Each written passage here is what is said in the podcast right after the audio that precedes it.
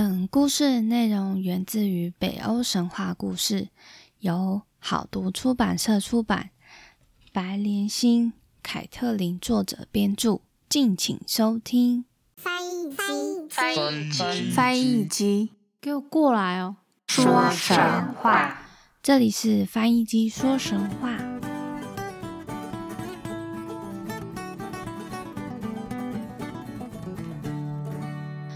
欢迎收听翻译机说神话，我是翻译机。今天是小故事的第一集。那之前有跟大家提过，北欧神话的小故事会跟埃及的有点不太一样，主要有点像是连续剧的方式在进行。每一周的小故事其实都会有一点连结，不过别担心，都会前情提要一下。那今天的主角呢，其实。而我们在神话故事的正片还没有说到，他就是众神之王的奥丁的儿子。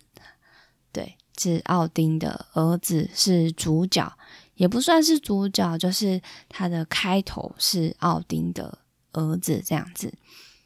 那到底是怎么样的故事呢？我们就一起来听翻译机说神话喽。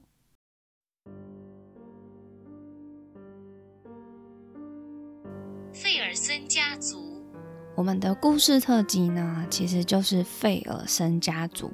那第一集呢，会稍微提到费尔森的身世。那首先，我们就先来从人物介绍开始。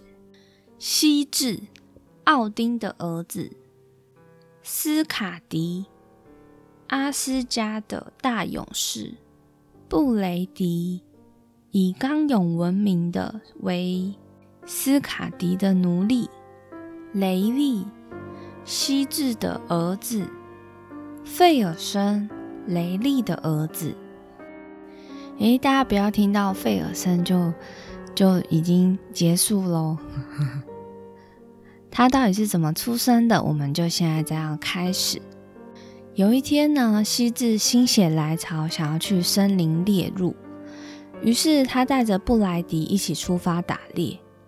到了狩猎的森林，西智便与布雷迪分开打猎。他们两个沉迷狩猎的乐趣，不知不觉夜幕低垂，天色苍茫。这时，他们才聚在一块，谈起一天的打猎心得，并比较彼此猎到的猎物。一比较之下，才发现布雷迪所猎的鹿远远超过西智许多。顿时，颜面的西智生气了，他就觉得，哎。布雷迪，你明明就是一个奴隶呀，对不对？你我的身份可差得远了。要知道，你的主人斯卡迪不但血统没有我高贵，就连他的臂力也远不如我。而你，布雷迪，一个小小的奴隶，你猎到的鹿怎么可以比我多呢？西子越说越觉得没有面子，他一气之下突然跳了起来，一刀杀死不小心触怒他的布雷迪。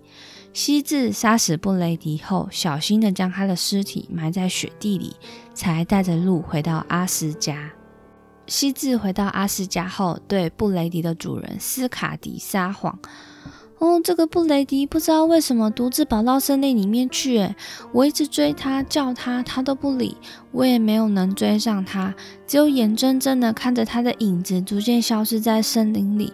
这下子真不知道他跑到哪里去了。”斯卡提就听信了西智的话，一点也没有起疑。他十分气愤地对自己的家臣们说：“去，快去帮我找这狡猾的逃奴！若是找到他，就一刀杀了他，以惩治他的不忠。”他的家臣们纷纷出发去森林附近搜捕布雷迪。不久，他们依照足迹找到布雷迪被埋在雪里的尸体。他们赶紧带着尸体返回宫里，去向主人斯卡迪复命。而这个布雷迪的尸首明显就是被谋杀的，他冰冷的尸体上还插着西智使他毙命的刀子。就这样，一切真相大白了。西治企图逃脱罪嫌而扯下的谎被揭穿了，西治因此遭受神谴，他被贬到遥远的人类世界，永远的被逐出阿斯加神国，不许再与父神奥丁同住在宫中。遭放逐的西治万般无奈的离开神国，来到人类世界的分国，就是匈奴国。他凭着无比的智勇与神力，不久便征服了分国，并迎娶了高贵的公主为妻。西至从此统领了整个分国，成为当时赫赫有名的国王，声威远播。后来，他的王后为他生下一个儿子，名叫雷利。雷利长大后颇有乃父之风，十分英勇。分国在雷利的统治下达到另一个盛世。西至王统治分国的末期，因他日渐年迈老去，窥视王位、权威、财富的人越来越多，野心腐化了人心。到最后，就连西至王最亲近、信任的至亲，也为了谋权而对西至持弓相向。王妃的亲兄弟们也日日夜夜盼着机会，他们就等着那一日守护西至的卫兵疏忽时，他们便能抓住机会突袭老去的西至王。就这样，一场内争的风暴产生了。西至王与他一些忠心的臣子们虽然奋勇抵抗、仔细防范，但终究寡不敌众，在一场又一场的夺权内战中纷纷殉难了。在维持许久的血腥风暴中，只有英勇的王子雷利侥幸存活了下来。他一心要为父王报仇，重建王威。于是，雷利王子与忠心守候在他的身边心腹好友商议复国大计，预备联合与他亲近的诸侯们，借他们的兵力来复国。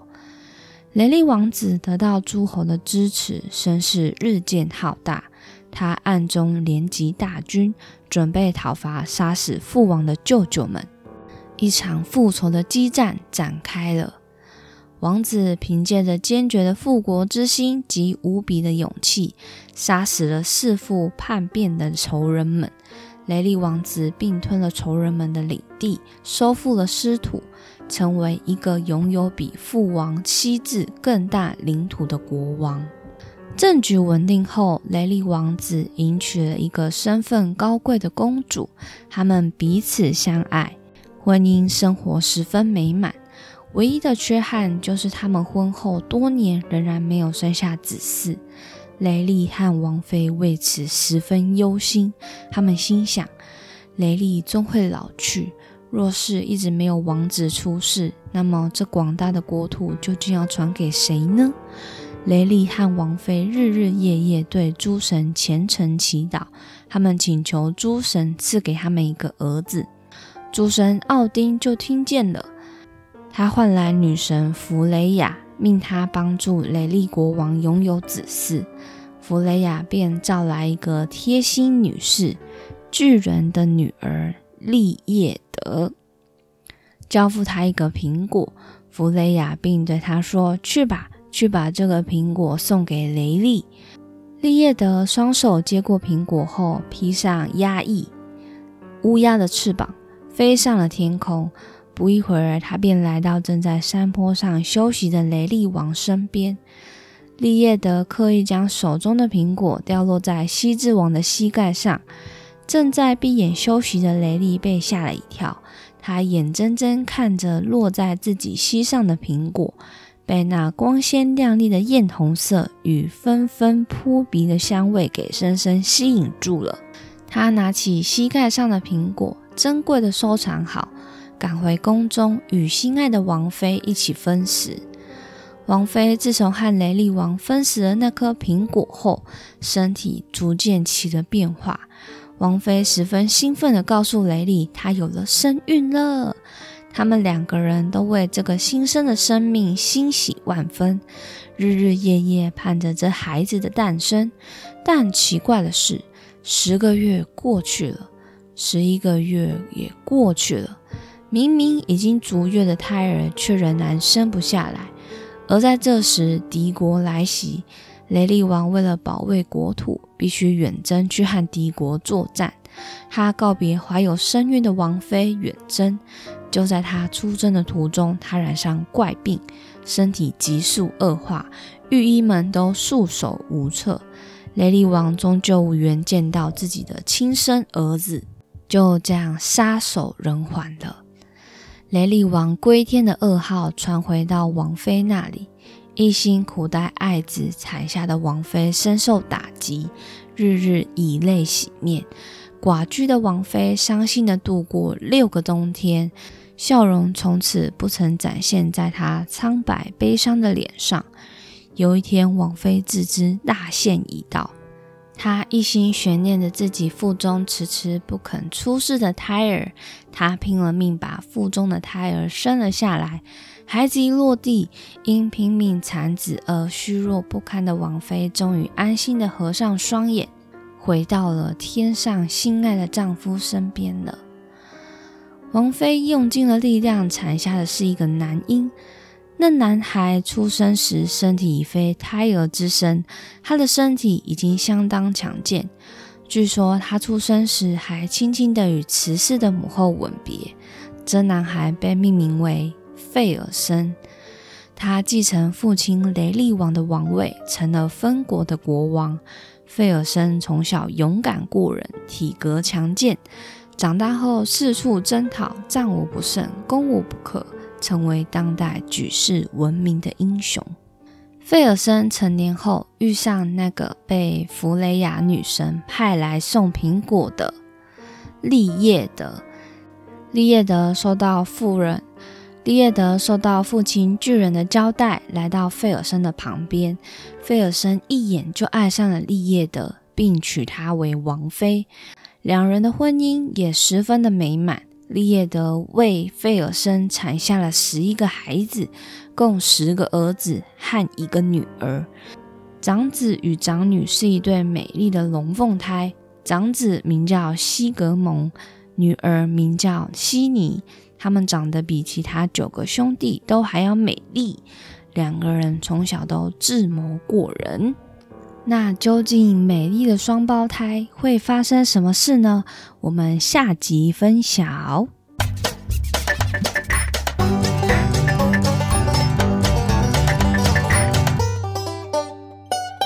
今天费尔森家族的第一集故事就这样短短的结束了。那就是先来说费尔森的开头，费尔森到底是如何来的？他的母亲度过六个冬天才生下他，也就是说，这个孩子怀了六年呢，怀了六年，这个真的是蛮痛苦的。我觉得，我觉得怀了怀胎十个月已经非常辛苦了，更何况是就是。他的母亲是怀了六年才生下他，但他生下来就不是小婴儿啦，就已经是一个很强壮的小男孩。对，但我觉得怀了六年然后才生下还是不可思议，真的是折磨他的母亲啊。那其实之后的故事都会围绕在费尔森的家族当中，所以今天就先来跟大家认识一下谁是费尔森。费尔森，他就是费尔森的爸爸，就是雷利；雷利的爸爸就是西治，西智的爸爸就是奥丁。所以其实他们是有这样子的关系的。我觉得现在一刚开始，人名还算好记，而且其实名字都没有很长，才三个字，都还可以接受。之后呢，我不晓得名字会不会慢慢加长。那到时候就请大家多见谅了，我也会尽量就是看要怎么去安排，然后让名字就是比较短。那今天的小故事我们就到这边喽，下个礼拜的北欧神话故事我们就要来介绍众神之王的奥丁了。奥丁他也是有非常多的事迹可以讲。在讲到奥丁之前呢，就是呃最近呢在 Netflix 有一部动画叫做。叫做周末的女武神。嗯，简单叙述一下，它动画的内容就是神族决定要毁灭人类，但是有一个女武神不同意，她就是说：“哦，我不同意这样子做啊，人类就是要跟神来打一场，那就是赢了，就是人类世界获胜，人类世界就不应该被毁灭这样子。”所以呢，它之后的重点就是放在神族跟人族之间的战争。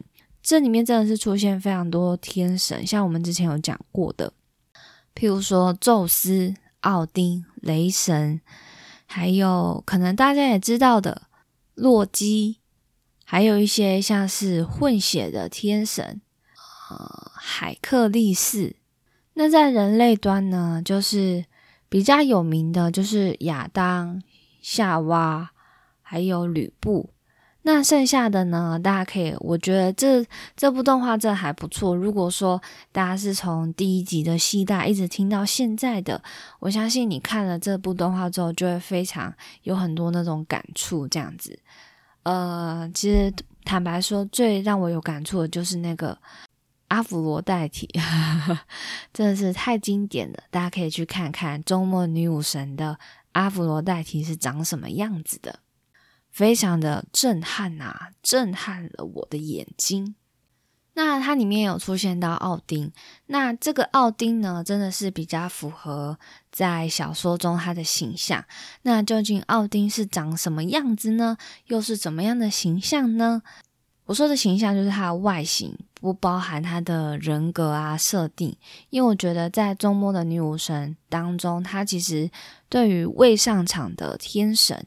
人格其实刻画的不太多，主要都是嗯有上场打仗的天神，他们会稍微简单带过一下他以前的事迹啊，跟以前经历说过什么样的事情。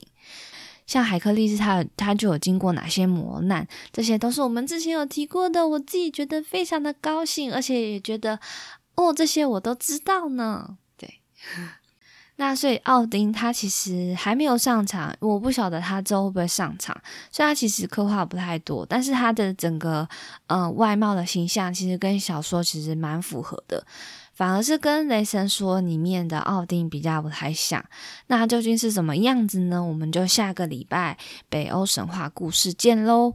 那再次声明，就是喜欢我的听众们，欢迎到各大平台 Apple Podcast、KKBox。